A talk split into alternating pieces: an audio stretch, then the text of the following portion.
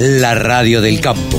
Única emisora con programación 100% agropecuaria. El periodista que más sabe de ovino se llama Javier Lauría y tenemos el orgullo y la suerte de tenerlo aquí en la radio del campo. Hola Javi, ¿cómo te va? Buen día. Carlito, muy buenos días, qué placer saludarte y la posibilidad de, de tener esta llamada, pues si me hubiera comprometido a ir todos los sábados no hubiera cumplido ni el ni mitad de lo que va del año. Pero se te escucha como si estuvieras en auto. Sí, estamos por la ruta, estamos volviendo de un frigorífico de, de Río Gallegos. Ah, mira. Eh, para, para, para, para. La otra semana, hace dos semanas estabas en, Bra- en Uruguay, en Brasil, eh, eh, estuviste en Ayacucho, eh, ahora estás en Río Gallegos. ¿Cuántas exposiciones vas a cubrir este año? Y hasta ahora van cinco. Ah, miércoles. Y, reci- Eh, y después recién arrancó el año. Sí, o sea, imagínate, en Valle fue la primera del año, eh, volví de mis vacaciones, estuve un día en casa y me fui a Valle. Nos fuimos con Pablito Carezano. Eh, después, Comodoro, Sí. no se me está escapando una. Ajá. Eh, y ahora, esta, esta es la, al menos por ahora, Sí. la cuarta exposición de lo que va del año. Es un montón, para mí es, este, nunca hice un año así, con tanta exposición, pero es importantísimo e interesante. Es como que vas vista, ¿viste? Cuando ves animales, Claro. eh, te reencontrás con todo cada 3, 4 días ya. Claro, falta que te conviertas ahora en un experto jurado. Eh, la otra vez me hicieron, me hicieron entregar una cucarda. Ah, ya está, una- ya está una cerca. y Estamos ahí, estamos ahí, estamos, estamos bien. ¿Y Pablito? ¿Ha, ha usado el ojo, Pablito Carezano? Pablo, sí, vos sabés que hacemos apuestas. Eh, muchas veces yo me acerco, hacemos alguna apuesta vemos a ver quién gana. Él, eh, del tema lana, es imbatible. Ah, mira. Así te lo digo, porque bueno, obviamente él sabe mucho de lana, vio mucha lana. Entonces cuando aparece un merino, un MPM, un corriente, desde el punto de vista lanero, es imbatible. Claro. Ahí no tengo, no tengo forma. Eh, se dice este y este animal es el campeón supremo, directamente. Sí, sí, sí. Mira vos. que, ¿Qué, no porque yo las pierdo. ¿Qué se espera de, de, de esta exposición en la que la cual ustedes están presentes ahora? Esta exposición, Río Gallegos, es la nonagésima exposición, de lo cual mm, habla de una trayectoria. Y lo particular de esto es que esta exposición es la plaza más importante de Córdoba. Ahí donde ves, porque teniendo en cuenta que Santa Cruz es el polo cárnico argentino de mayor producción ovina, eh, es muy referente del corriel. Te encontré con mucho merino también, pero el corriel pisa fuerte y de hecho se hace una foto que es como la foto emblemática de la exposición, donde ubican en un momento, cuando van a hacer la selección del, del, del animal más importante de la exposición, del gran campeón, los ubican a todos los animales en un- de una forma que están los animales y el caballero al lado y se agachan los caballeros, quedan a la altura de los, de los borregos, de los carneros, Sí. y ahí en ese momento te encontrás con la foto, que en muchos casos se ha usado como la tapa del anuario, Ajá. o la foto emblemática de la exposición, que es, un- que es realmente es impactante cuando tenés 50 animales en pista, tremendamente preparados, tremendamente bien preparados, y, y ahí esa foto que es fabulosa. Después Bien. tenés otras razas, tenés, bueno, merino, porque también estás en zona de merino, tenés eh, una variante de la merino que es el MPM, eh, merino multipropósito, Ajá. es también Duni Merino, que es otra variante que se está desarrollando muy bien y tiene condiciones más carniceras, sin perder las condiciones de la lana. Después, obviamente, cuando se hacen selecciones de animales, algo siempre pierde. Eh, pero ah, esa pérdida es ínfima en relación a lo que gana esa raza. Y después aparece algo de Paul Dorset, de, eh, algo de Southdown, que no son tan frecuentes, pero como hay gente que tiene los animales y los quiere mostrar para tratar de vender y diversificar, Claro. aparecen esas, esas Javi, razas. eh, ¿es una exposición de cuántos animales aproximadamente? Eh, ahora no tengo el número exacto, pero... No, más o menos, digo. Y está en... Creo que está rondando los 300 animales. La verdad que no te quiero mentir porque me dijeron me dijeron número de, de, de cabañas, que la verdad que es Bueno, ¿cuántas. ¿cuántas cabañas van, más o menos? Hay más de 25 cabañas. Ah, caramba, un número importante, muy importante. Sí, en Comodoro Rivadavia hubo, hubo 18 cabañas. Lo que pasa en Comodoro había eh, 59 animales, de los cuales 6 eran corriel y el resto todo merino. Claro. Esta tenés mucho corriel, bastante merino, eh, MPM, Duri Merino, eh, Southdown. La verdad que tiene, tiene bastante. Es una. O sea, es muy convocante, muy emblemática. A mucha gente le, le vuelve loco esta exposición porque, aparte, es la que cierra el circuito fuerte. Después tenés un par de eh, exposiciones más. De hecho, la semana que viene está la de Punta Arena, Azogama, que es en Chile Ajá. y también tiene mucha presencia de corriel.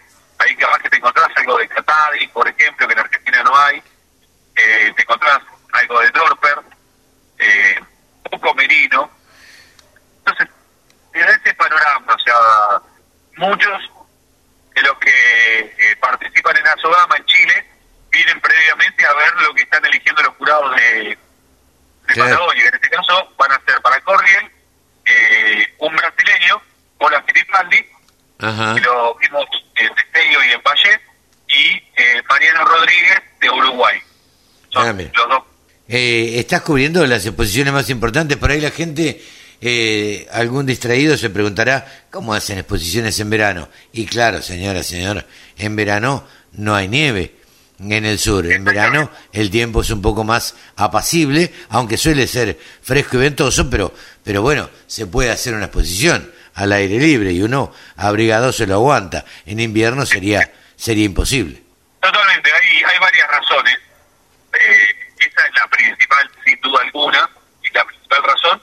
Eh, la otra es que, también por una cuestión de servicios, los animales que vienen acá, vos tenés animales de seis meses, borregos o corderos, corderos podemos decirle, pero se llaman borregos a veces, a la categoría, tenés corderos de seis meses, y ya después pasás a borregos de año, año y medio, y después tenés carneros, pero eh, por una cuestión de los servicios, que animal, los animales nacen entre septiembre y noviembre, entonces la madre ya está en condiciones, o sea, se logró recondicionar, una madre ya logró recuperar su peso, su condición corporal, y los carneros también se preparan, después ya cambia todo y vos podés estar comprando ahora un animal que lo utilizas para el próximo servicio. Ajá, claro.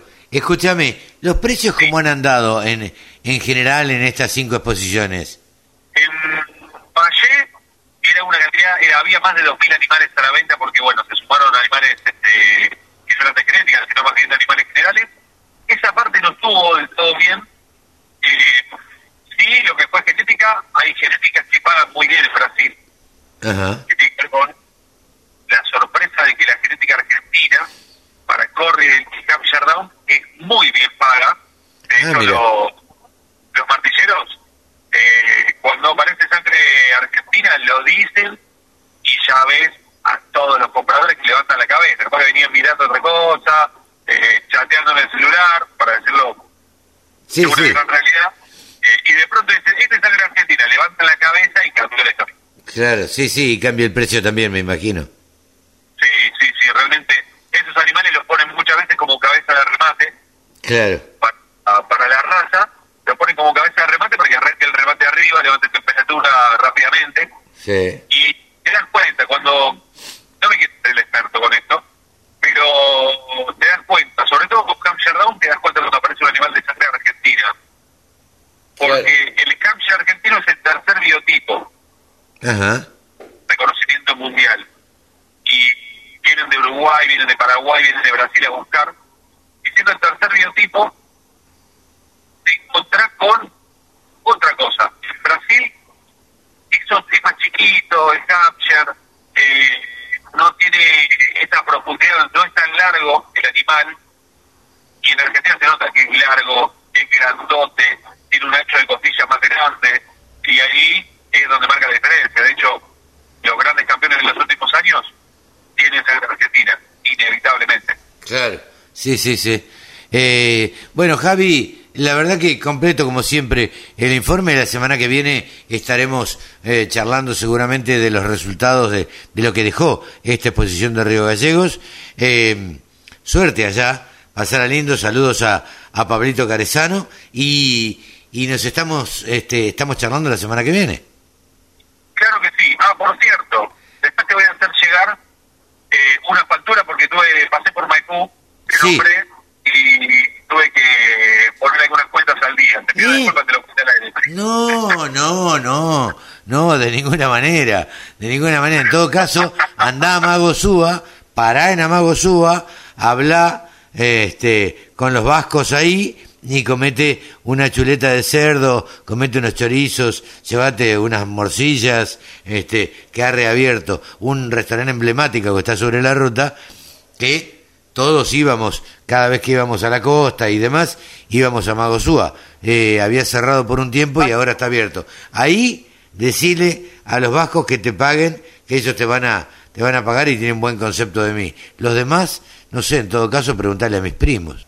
Pagué la estación de servicio y por el pastor me le cobraron el doble. No, no, no. quiero, no me gustan. Es, eh, es por lo, es por lo que dejó en pago Montarcete. Es por lo que dejó en pago Montarcete, dijeron. Javi, se nos corta. Se nos corta la comunicación, debe ser porque estamos lejos. Javi, muchas gracias. Un abrazo grande. Javier Lauría, el periodista que más sabe de ovinos en Argentina, pasó en los micrófonos de la Radio del Campo. Sumate. Entre todos hacemos la mejor radio, la radio del campo.